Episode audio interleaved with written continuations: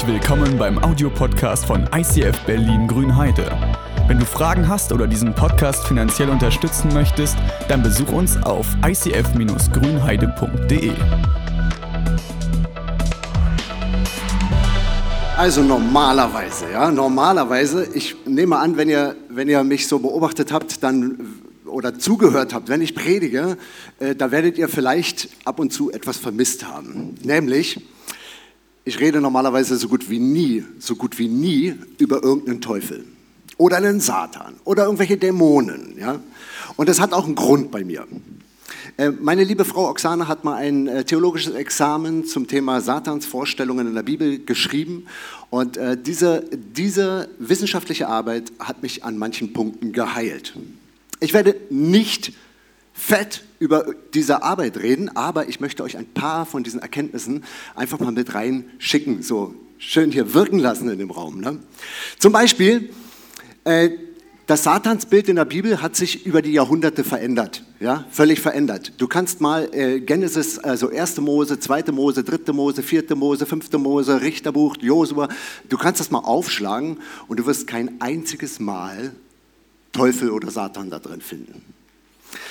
Dieses Wort kommt erst vor, nachdem Israel einen Krieg verloren hat, so im sogenannten Exil war, in einem anderen Land, wo sie äh, ein, ein, Pluralismus, wo viele Götter gab und auch Dämonen, äh, wo die Leute daran geglaubt haben. Erst ab dem Zeitpunkt äh, tritt sozusagen diese Gestalt in der Bibel auf. Erst in den Schriften, die danach entstanden sind, ja, wo der Glaube sozusagen, ja, und dann äh, nimmt das so ein bisschen Anlauf und, und kommt auch ein bisschen ins Neue Testament. Okay. Ich habe es mal aufgezählt, weil den Christen wird ja mal gesagt, ey, ihr redet ja nicht nur über Gott, ihr redet ja auch immer über den Teufel. Das stimmt so nicht. Ich habe mal mir den Spaß gemacht, äh, mir einfach mal drei Namen Gottes herausgepickt. Nämlich den Namen Gott, den Namen Herr ne, und den Namen Jesus. Was ich da jetzt rausgelassen habe, sind Namen wie Jahwe, Zebaoth, Adonai. Das habe ich jetzt einfach mal weggekickt, sondern habe gesagt, ich beschränke mich mal auf die drei, weil das so die bekanntesten sind. Ne? Und habe mal in meiner Konkordanz, das ist ein, ein, ein, eine Suchmaschine für die Bibel, äh, da habe ich mal geguckt, in wie vielen Versen kommen denn diese Wörter Gott, Herr oder Jesus, wie, wie, oft kommen die, in wie vielen Versen kommen die vor? In manchen Versen kommen es halt doppelt vor, aber das habe ich nicht gezählt, das war mir zu mühselig. Das heißt, ihr habt hier einfach mal ein Bild und wenn du das mal ranschmeißt, ein schönes, schönes, leckeres Tortendiagramm. Oh, seht ihr das überhaupt oder ist ein Spind im Weg? Ist ein Spind im Weg? Seht ihr das? Okay, ihr seht es, alles klar. Ähm, Ihr seht das Orangene und das Orangene und das Hellorangene, das sind die Vorkommen in der Bibel von Gott, Herr und Jesus. Und dann habe ich eingegeben in meine Bibelsuchmaschine die Worte Satan und Teufel und siehe da, ihr merkt, wie viel die Bibel über das Thema redet. Ne? Also der Bibel ist das nahezu egal. Um euch mal zu erklären, wie lapidar dieses Thema ist, wie lässig das in der Bibel genommen wird, ja, um das mal ähm, noch, ein, noch ein Stückchen mehr anschaulich zu machen, habe ich mir mal random, wirklich zufallsmäßig, habe ich mir mal irgendwelche Wörter geschnappt und sie eingegeben und äh, dann kann man vergleichen. Zum Beispiel, nimm mal die nächste Folie. Das hier ist der Vergleich Baum, Wasser, Satan, Teufel. Ihr seht dahinter auch übrigens immer die Zahlen in der Legende. Ne? Also Baum kommt in der Bibel in 212 Versen vor, Wasser in 606 Versen, Satan in 48, Teufel in 35. Kannst du wegkicken, oder? Oder die nächste Folie, ich habe noch mehr random Worte genommen. Ne? Zum Beispiel Berg und Tal, weil die sich so schön ähnlich sehen, ähnlich wie Satan und Teufel. Ne? Da gibt es halt einen Berg und dann redet man auch vom Tal. Und da hast du halt, na, guckt euch das Tortendiagramm an. Das Blaue ist halt immer, immer das Böse. Was in diesen Diagrammen halt nicht sich abdrückt, ist äh, noch mehr Wörter, die verwandt sind mit, mit diesen beiden Beziehungen. Ne? Also zum Beispiel Heiliger Geist kommt gar nicht, in dem, in dem ersten Tortengramm ne, kommt Heiliger Geist gar nicht vor, aber auch nicht Dämonen oder unreine Geister oder sowas. Ne? Also du siehst, äh, wenn du dir das anguckst, ähm, merkst du, dass, dass der Teufel und der Satan im biblischen Sinne kaum eine Rolle spielen. Sie sind wirklich irgendwo, irgendwo ganz unten, so Okay, und das ist der Grund, warum ich normalerweise nie darüber predige. So gut wie nie. Einen Satz hätte ich noch. Es gibt manche Leute, die sagen, aber der Teufel ist so ein schweres und dickes, fettes Thema. Da muss man ja doch zupredigen. Du musst da richtige Seminare zu machen, du musst das ausbreiten vor den Leuten. Und ähm, es gibt eine Sache in der Bibel, die nennt sich fachmännisch gesehen Parallelismus membrorum. Ja, Parallelismus membrorum heißt parallel zwei, membrorum vom Memorieren, ja, also etwas im Kopf behalten. Das heißt, wenn der Bibel, wenn der Bibel etwas extrem wichtig ist, dann wird sie es wiederholen. Sie, sie, sie nimmt einen Satz, formuliert ihn, dreht ihn nochmal um, formuliert ihn anders und manchmal direkt nebeneinander. Das heißt, die Häufigkeit eines Vorkommens spielt schon eine Rolle, wie wichtig es ist, um das, was es geht. Jetzt haben wir diese komische Sportangelegenheit hier heute. Ne? Deswegen habe ich hier auch einen Puma und, und Adidas und so. Ne? Wir machen so ein bisschen Sport. Nee, ich mache keinen Sport. Aber diese Epheser-Stelle, die wir heute haben, das ist eine, eine neutestamentliche Stelle, äh, sozusagen im jüngeren Bereich der Bibel. Äh, Epheser, das ist ein Brief, den jemand geschrieben hat, und zwar an eine Gemeinde in Ephesus. Also der Empfänger dieses Briefes ist sozusagen der Titel von diesem Schriftstück, was wir heute genauer angucken. Und ausgerechnet in diesem Schriftstück kommt der Name Teufel zweimal vor. Wenn das nicht passieren würde, hätte ich ihn ja umgangen. Ne? Dann wäre mir das ja eh so egal wie der, wie der Heiligen Schrift sozusagen. Ja? Das hätte ich so, aber heute müsste man wahrscheinlich doch erwähnen, machen wir. Ich habe euch die Bibelstelle mitgebracht, genau diese beiden Bibelstellen äh, von, aus dem Epheserbrief bei, bei denen es um den Teufel geht. Nur diese einen beiden Bibelstellen. Die erste steht in Epheser 4, 26 bis 28. Diese Zahlenkombination, Epheser habe ich schon erklärt, ne? das ist der, der Name dieses Schriftstückes innerhalb der Bibel. Und 26, 4, 26 bis 28, das sind sozusagen die Koordinaten, unter denen man diesen Satz immer wieder findet. Ja? Und da steht, zürnt ihr, so sündigt nicht. Lasst die Sonne nicht über eurem Zorn untergehen und gebt nicht Raum dem Teufel. Wer gestohlen hat, der stehle nicht mehr, sondern arbeite und schaffe mit eigenen Händen das nötige Gut, damit er dem Bedürftigen abgeben kann. Kommt der Teufel sozusagen zum ersten Mal im Epheserbrief vor. Die nächste Stelle, wo er zum zweiten Mal vorkommt, ist genau der Auftakt der Bibelstelle, über die ich heute reden darf.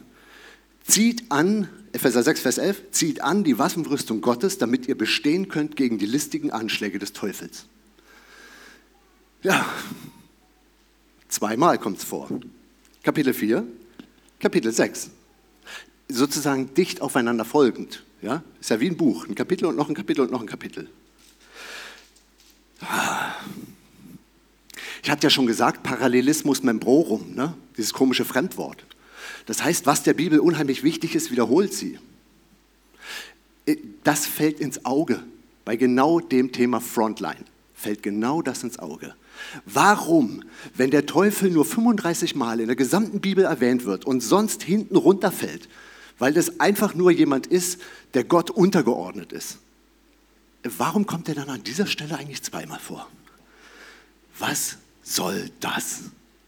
Und das Ah, wie soll ich das sagen? Es ist der Hammer. Guck mal, Epheser 4, das ist da, wo die Stelle zum ersten Mal vorkommt. Ja? Ich habe mal die Überschriften, also ich muss es vorher erklären. Ja? Äh, das ist so für diejenigen, die noch nie eine Bibel in der Hand hatten und die noch nie gelesen haben. Falls du zu Hause oder im Hotel mal eine Bibel findest, ja, im Hotel kann man die sogar klauen, die sind meistens äh, von den Gideons dahingelegt, damit du sie klaut. Meine erste Bibel habe ich übrigens auch geklaut. Es war spektakulär. Ich war nämlich in einem Krankenhaus und in meinem Nachttischfach war eine, eine kleine Gideon-Bibel, ja, so eine kleine, die war blau und äh, ich habe gedacht, ja, ich habe keine Bibel, eigentlich sollte ich mir, eigentlich sollte ich mir diese Bibel mal mitnehmen. Ich wusste nicht, dass man die klauen darf. Ich wusste auch nicht, dass diejenigen, die das da hingelegt haben, gewollt haben, dass ich die klaue. Ne? Sondern für mich war das so richtig ein böses Ding. Ne? Ey, ich klaue jetzt mal eine Bibel, weißt du? Und dann habe ich diese Bibel in der Hand gehabt und habe die erstmal so in meinen Sack getan, ne? so, in den Rucksack, so boah, war sie weg. Dann bin ich durch dieses Krankenhaus gelaufen, unter anderem war ich im Aufenthaltsraum. Im Aufenthaltsraum, das war der Hammer, da lagen die ganzen äh, Zeitschriften und, und ein paar Spiele so für, für Kartenspiele und so und mittendrin lag genau so eine Bibel, aber die war so groß. Oh, ich habe gedacht, jetzt, ich wende Bibel, dann will ich die richtig dicke, fette, große haben. Ne? Also habe ich meine wie die kleine wieder rausgeholt, bin in den Aufenthaltsraum abends rein und habe mir die große geschnappt. Ne? als ich irgendwann mal Bibel gelesen wollte, weil mich das, weil ich habe gedacht, na, wenn du sie klaust und nicht liest, ist ja voll doof, ne? Da war ich zu Hause, nicht mehr im Krankenhaus. Ich habe dieses Buch aufgeschlagen und wisst ihr, warum das so dick und so groß war? Es war immer noch das Neue Testament, aber nicht nur in Deutsch, sondern auch in Arabisch, in Englisch, in Französisch und Italienisch. Wunderbar. Meine erste Bibel war klasse.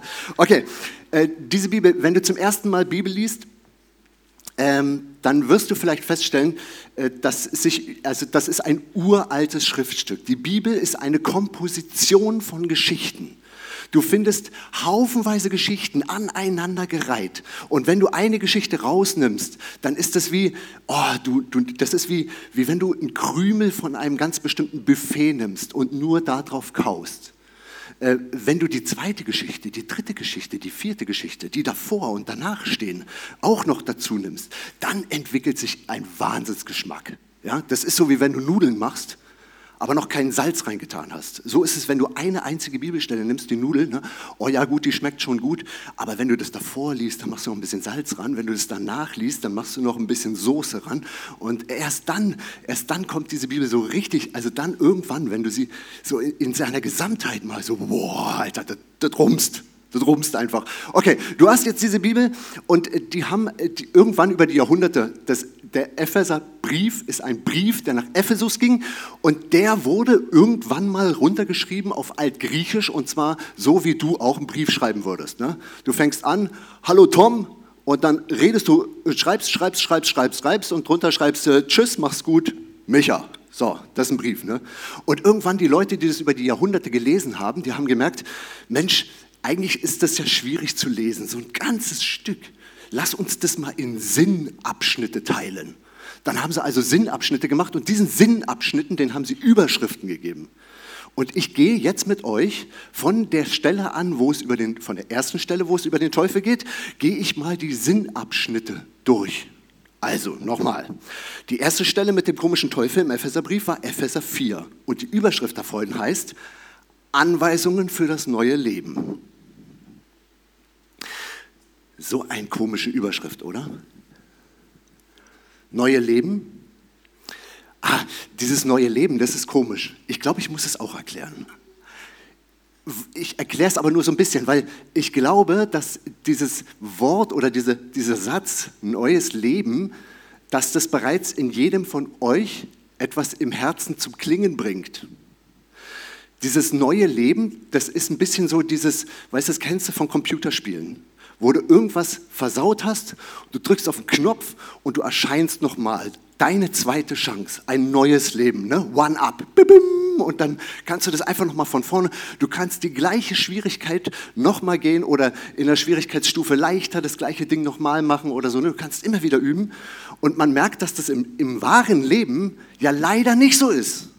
Wenn du es verkackt hast mit deiner Freundin, mit deinem Freund, dann ist der Drops gelutscht. Du kannst nicht einfach mal in der Zeit zurückreisen und sagen, ach weißt du was, ich teste das jetzt einfach nochmal. Wir gehen einfach nochmal die gleiche Situation durch. Wenn du es auf deiner Arbeit verrissen hast, der Drops ist gelutscht. Du kriegst es nicht mehr rückgängig. Ne? Und dabei sind das immer genau diese Punkte in deinem Leben, in dem du dir ein neues Leben wünschst wo du sagst, ey, ich möchte eigentlich nicht mehr mit dieser Geschichte rumlaufen. Ich finde meine Entscheidung bescheuert, ich finde doof, was mit mir passiert ist, ich möchte in einer anderen Familie groß geworden sein, weil mein Papa mich immer begrapscht hat, ich möchte, und dann haderst du mit deinem Leben und sagst, eigentlich möchte ich, ich brauche ein neues Leben. Und die Bibel, äh, die beschreibt genau von diesem neuen Leben. Ne? Okay, es ist sehr, sehr altes Deutsch. Ja, es ist eine andere Kultur, eine andere Zeit. Aber der Inhalt der Inhalt aus einer uralten, antiken Kultur. Diese Stories, die, die, die vibrieren heute noch, weil sie genau, genau von den gleichen, die Leute damals haben genauso versagt wie wir heute, wie du und du und du und du und du und ich. Genauso. Und wenn wir vor dieser Situation stehen und sagen, ey, eigentlich muss das mal resettet werden. Ich muss doch so einen Reset-Knopf haben. Und dann kommt die Bibel und sagt, ja, habe ich. Ich habe den Reset-Knopf. Und dann sagt, erklärt Gott dir auch noch. Also pass auf, du kannst mit Gott gerne an so einen Verhandlungstisch gehen ne? und dann setzt du dich da so hin in deinen Chefsessel und er hat auch einen Chefsessel, dazwischen so ein schöner alter Holztisch und dann diskutiert ihr die, macht ihr so eine Abmachung. Ne? Und Gott sagt, pass auf, ich, ich erkläre dir die Bedingungen. Wenn du ein neues Leben haben willst, kann ich dir geben, aber ich werde deine Erinnerungen nicht löschen. Alles, was du bisher erlebt hast, wirst du weiter in deinem Leben tragen. Jede Narbe, die du dir zugefügt hast, an deinem Körper oder an deiner Seele, wird weiter sichtbar sein. Aber weißt du was? Mein neues Leben bedeutet, ich schenke dir etwas, was stärker und schöner ist als diese Narben, dass keiner mehr drauf gucken möchte. Ich schenke dir einen Neuanfang. Und die Bedingung für diesen Neuanfang ist das eine, dass es nicht ausgelöscht wird. Du wirst mit dieser Biografie leben und das ist auch gut so, weil sie dich ausmacht, weil, sie, weil manche, manche Niederlagen später zu Trophäen werden. Ich werde das nicht wegnehmen. Ich werde dir nie den Narben nehmen. Und das Zweite ist, äh, die Bedingung heißt, wenn du dieses neue Leben haben willst, dann wirst du es immer wieder verlieren, es sei denn, ich bin an deiner Seite. Du kannst dieses Geschenk nehmen und dann glänzt du mal kurz in deiner Seele und du spürst diesen Frieden Gottes. Du spürst es, was die Christen meinen, wenn sie Segen sagen und wenn sie, wenn sie Liebe sagen. Und auf einmal erfüllt dich das emotional und in Körper, Seele und Geist spürst du es. Du bist aktiver und so. Und dann kannst du das genauso schnell wieder wuppen, wenn du nicht mehr dran denkst, wenn du nicht mehr dran glaubst, wenn du keine Beziehung zu Gott aufrechterhältst und dann auf einmal bist du wieder genauso träge wie vorher. Das ist neues Leben. Neues Leben, sagt Jesus, ey, wenn du das haben willst, ich gebe es dir und es ist damit verbunden, dass ich bei dir bleibe. Sonst kannst du den Glanz verlieren. Okay, also da steht also mit dem Teufel die Stelle, ist diese, genau diese Stelle, Anweisungen für das neue Leben. Denn das ist die Frage, die du an diesem Schreibtisch mit Gott zusammen stellst. Du sitzt da und sagst, okay Gott, wir haben gleich einen Deal, aber welche Anweisungen hast du für mein Leben, damit damit ich so leben kann, dass mir das nie wieder verloren geht. Das sind die Anweisungen, die da drin stehen. Und in diesen Anweisungen kommt der Name Teufel vor. Nach den Anweisungen für das neue Leben switche ich um zur nächsten Überschrift. Die steht in Kapitel 5, SF 5. Die nächste Überschrift heißt Leben in Liebe und Licht. Der erste Satz dieses Abschnittes ist, werdet Nachahmer Gottes. Werdet Nachahmer Gottes. Wenn du ein Nachahmer von Gott sein willst, musst du das Gleiche tun, wie er es tut. Du musst anfangen, die Leute zu trösten, nicht mehr wegzugucken, wenn irgendein Scheiß passiert und so weiter. Die nächste Überschrift, die christliche Ehe. Ja, die Bibel sagt was zur Ehe. Die Bibel verdammt es, wenn du deine Frau schlägst. Die Bibel verdammt es, wenn du anfängst, deinen Mann lieblos zu behandeln und mit anderen zu flirten. Die Bibel verdammt es, wenn ihr euch nicht gegenseitig unterordnet, nicht gegenseitig füreinander da seid, euch nicht die Liebe schenkt, die ihr eigentlich haben soll. Da spricht die Bibel ganz rigoros, un, unbarmherzig, spricht sie das an. Kein Deut weicht sie davon ab. Also lieber Mann, falls du deine Frau schon lange nicht mehr liebst, die Bibel hat da einen Satz zu, zu sagen. Nach Epheser 5, also nee, immer noch in Epheser 5, wir springen zur nächsten Überschrift. Der Wille Gottes für Eltern und Kinder.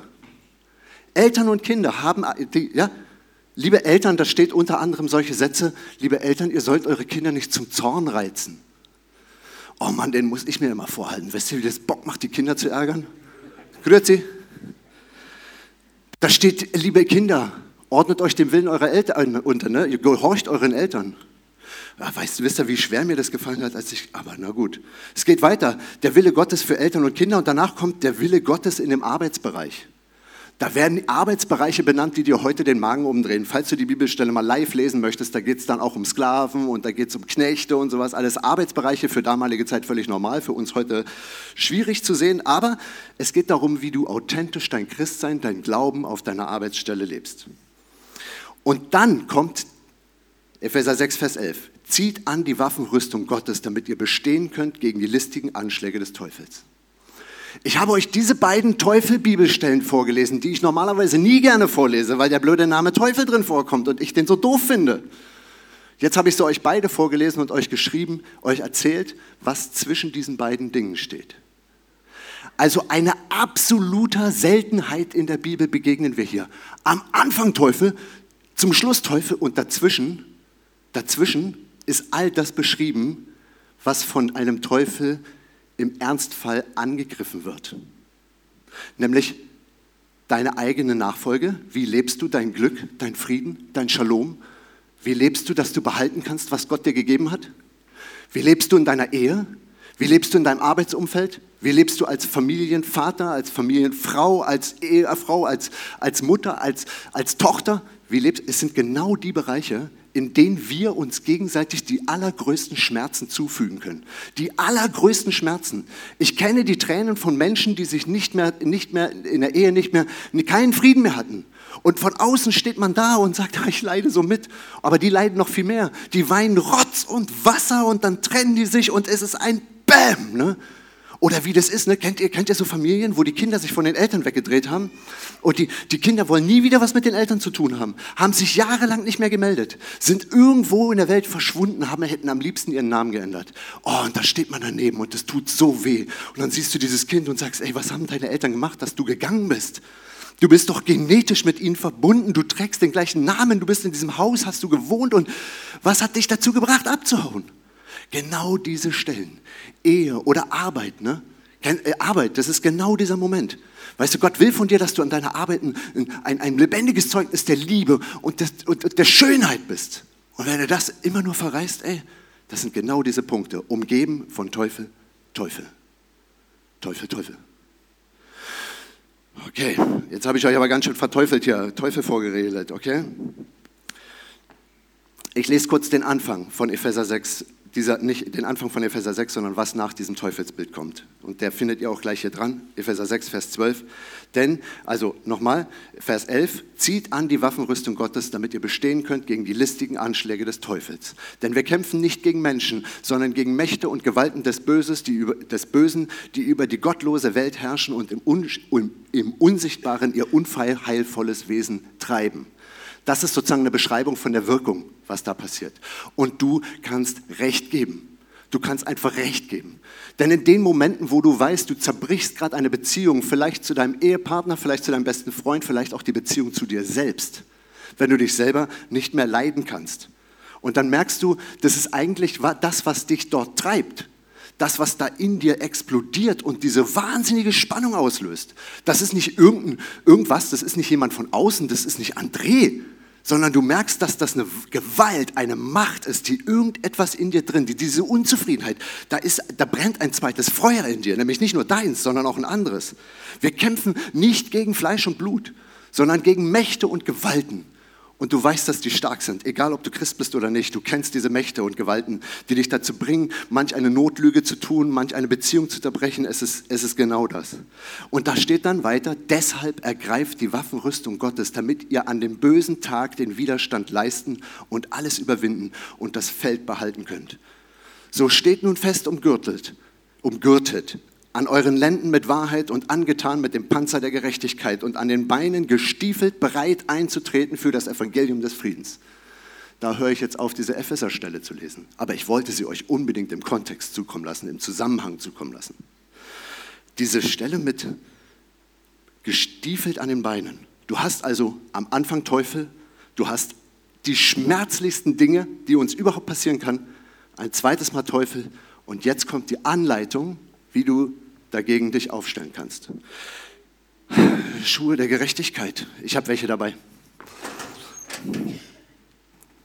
Ich habe, das sind, glaube ich, Schuhe der Gerechtigkeit, oder? Die trage ich immer, wenn ich jemanden trauen soll oder jemanden taufen darf. Das sind, das sind die Schuhe, ja? Vorstellungsgespräche, das sind die. Ist echtes Leder, voll gut, ne? Riecht gut, schmeckt gut. Okay.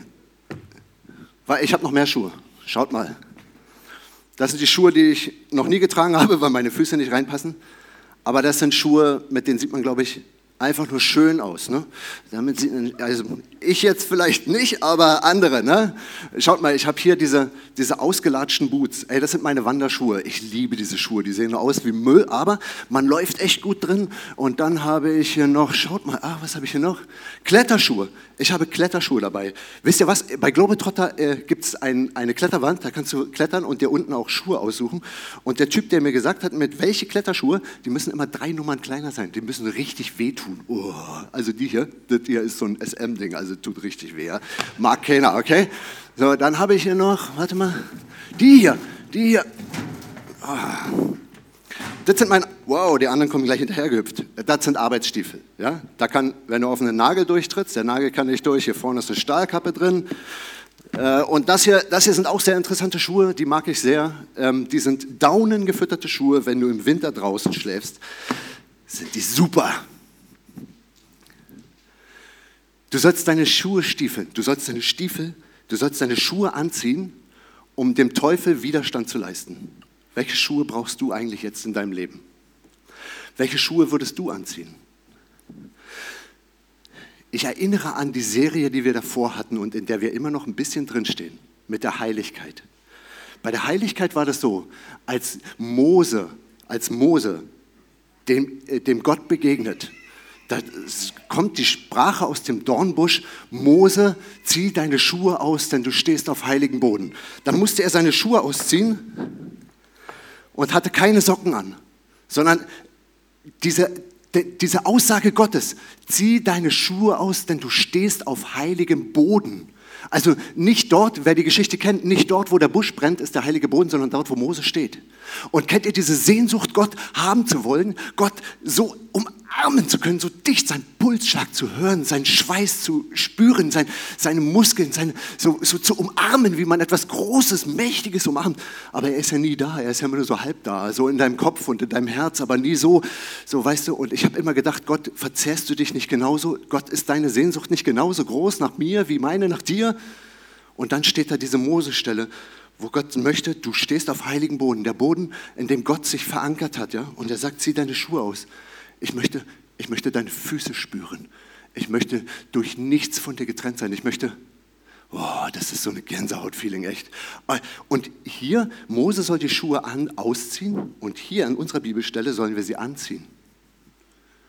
Warum? Ab einem bestimmten Zeitpunkt in der Bibel hat sich Gott entschlossen, in dem Menschen zu wohnen. Sich nicht in einer Erde zu verstecken, sondern zu sagen, ich nehme, ich nehme Besitz von dir, denn du besitzt mich und ich besitze dich. Das Evangelium ist genau das, dieses, dieser Moment. Evangelium heißt übersetzt die frohe Botschaft. Das ist wirklich eine Botschaft zum Fröhlichsein, zum wirklich herzhaften, nicht hämischen Lachen, sondern zu einem, zu einem Lächeln auf dem Gesicht, mit dem du auch ins Grab gehen kannst, weil es einfach einen unheimlichen tiefen Frieden bringt. Das Evangelium wird fast immer mit den Füßen verbreitet. Es wird fast immer mit den Füßen verbreitet. Du hast seid, ja, ihr sollt euch Stiefeln, Schuhe anziehen, bereit für das Evangelium, für die frohe Botschaft einzustehen. Und dann habt ihr diesen Moment, in dem ihr nicht mehr die Schuhe ausziehen müsst, weil Gott in irgendeinem Boden sich versteckt, sondern er sagt, ich wohne in dir und damit wohnst du in mir. Ich mache mich in dir breit und du machst dich in mir breit. Und jetzt zieh die Schuhe an, denn Schuhe sind etwas Wichtiges. Diese hier, falls du in einem gerade richtig, richtig ruppigen Arbeitsumfeld bist, falls es in deiner Ehe gerade richtig, richtig scheiße aussieht, falls es in deiner Schule gerade richtig Rotz ist und du merkst, du kannst nichts Heiliges mehr in dieser Schule fühlen, keine Freude mehr und die Leute, die du früher gemacht hast, verachten dich jetzt wenn du merkst, dass der ganze Weg dornig und steinig ist und du eigentlich nicht mehr weiter von irgendwas, was Evangelium, frohe Botschaft, was irgendwas von Glück zu tun hat, wenn du merkst, das schwappt aus mir nicht mehr heraus, ey, dann brauchst du solche Schuhe. Und zwar für deine Seele. Und diese Schuhe, die für deine Seele, die, die, die sollten eine Stahlkappe haben, damit, wenn da einer rauftritt, dass du, dass du das aushältst. Und wenn du merkst, dein Leben ist gerade so richtig in dem Flow, weißt du, das gibt so eine Leute, die beneidet man immer, die machen ihr Abi und das ist gut und irgendwie ist ihre Familie heil und, und den, falls du so ein Typ bist, den andere beneiden, weil du vielleicht zu allem Überfluss auch noch geil aussiehst, ja? Ey, dann solltest du solche Schuhe anziehen. Weil mit den Schuhen bist du echt schnell. Das sind so richtig schöne Sportschuhe, ne? Mit heller Sohle kannst du sogar nach Halle laufen. Und zwar solltest du die anziehen, um einer der schnellsten Krieger auf dieser Welt zu sein. Und zwar kämpfst du gegen das Leid, gegen die Trauer, gegen die Depression und du rennst zu diesen Leuten hin, um das Glück, was du selber hast, nicht einfach nur für dich zu behalten, denn dann wird es eh vergehen, sondern du teilst es. Und du eilst zu diesen Menschen, um sie mit Worten, um sie mit Blicken, um sie mit, mit allem, was du zu bieten hast, zu, um, zu, um, umweben, sie in eine, sie einzuhüllen. Der, der Funke zu sein, der ihn Gott bringt. Und wenn du, wenn du einen Weg vor dir hast, wo du weißt, das ist, ein, das, ist, das ist ein wirklich weiter Weg, du musst gestiefelt sein, das Evangelium weiterzubringen. Und wenn du merkst, ey, dein Leben ist aber so, dass, dass du hast so eine Sehnsucht und möchtest eigentlich, dass diese Welt wieder neu lacht, aber du merkst, der Weg, das, dieser Weg, den du vor dir hast, das ist kein Sprint, sondern das eine Pilgerreise. Dann zieh deiner Seele solche Schuhe an oder solche. Oder wenn es kalt an den Füßen ist, solche. Solche Schuhe, solche Schuhe, solche Schuhe. Ich habe euch jetzt vollgequatscht mit dem ganzen Epheser und dem ganzen Teufelszeug. Und was mir dabei eigentlich das Wichtigste überhaupt ist, ist, dass es bei dem ganzen Bibeltext zwar um Schuhe geht, weil sie da stehen, aber es meint etwas ganz anderes. Es geht nicht um Schuhe. Sorry, Paula. Ich habe Paula getroffen mit dem Schuh. Denn wenn es nur um Schuhe ginge, dann könnte keiner, der im Rollstuhl sitzt, das Evangelium verbreiten. Es geht um die Bereitschaft. Um die Bereitschaft in deinem Herzen, etwas an dieser Welt und an dir selbst zu verändern. Es geht um die Bereitschaft, dich zu öffnen für das Wirken Gottes, dass der durch dich durchströmt und dass aus dir Flüsse des lebendigen Wassers sprudeln. Es geht um die Bereitschaft, die ein Rollstuhlfahrer und ein Bettlägeriger genauso können. Das Evangelium wurde, seitdem Gott die Welt mit Menschen besiedelt hat, seit dem Zeitpunkt, was passiert alles auf dieser Welt durch Menschenhand. Alles. Abraham, Isaak, Jakob, alles Menschen. Das, was die frommen Christen vor 200 Jahren Erlösungswerk genannt haben, passierte durch einen Menschen, Jesus Christus. 100% Mensch, 100% Gott. Und es marschiert weiter. Durch die Jahrhunderte, durch die Jahrtausende, weil du es bist, der an seiner Seele Schuhe trägt und sagt, ich mache mich auf den Weg. Ich mache mich auf den Weg. Und zwar zu Gott und zu den Menschen. Ich werde mal ein Gebet sprechen. Ne?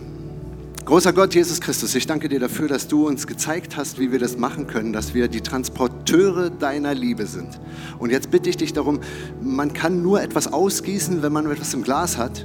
Und ich bitte dich darum, dass du heute uns füllst mit deiner Liebe und mit deinem Frieden und mit all dem, was du zu geben hast an Schönheit und Glanz für unser Leben. Und ich bitte dich, dass uns heute einer über den Fuß rennt, einer, dass wir heute einen sehen, von dem wir wissen, der braucht das gerade. Ich bitte dich, dass du uns ausstattest mit diesen Fähigkeiten, die diese Schule, Schuhe verkörpern. Ich bitte dich, dass du uns mit Ausdauer, mit Schnelligkeit, mit Sicherheit, mit Schönheit und mit Wärme umgibst damit wir geschützt sind von den rauen Verhältnissen und von der Kälte und von den blöden Blicken, damit du uns schützen kannst von all dem, was auf uns einströmt und wir unabhängig von, von dem Wetter und unabhängig von den Menschen, die uns umgeben, von innen heraus strahlen können in deiner Schönheit und in deiner Liebe. Amen.